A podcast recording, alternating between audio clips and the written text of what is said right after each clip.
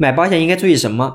有人说选好产品，有人说选好公司，也有人说选好服务，这些是值得我们注意的点。那你知道怎么才能把它做好吗？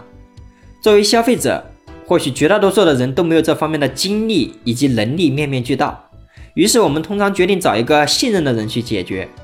这个信任是一个很神秘的感觉。而我们现在要面对的是交费要十来年，甚至要几十年。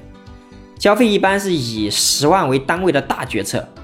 相信大家也会理性权衡。那问题是，我们买保险要怎么去权衡选择呢？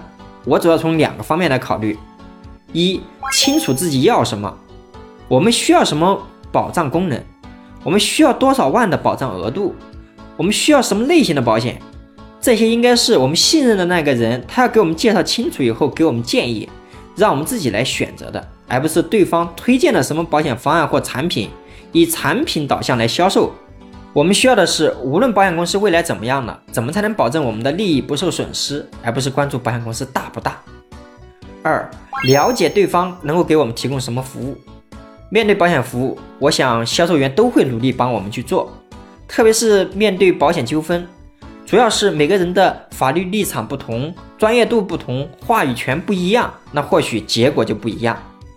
一个是一个个人的承诺，一个是成立有一二十年。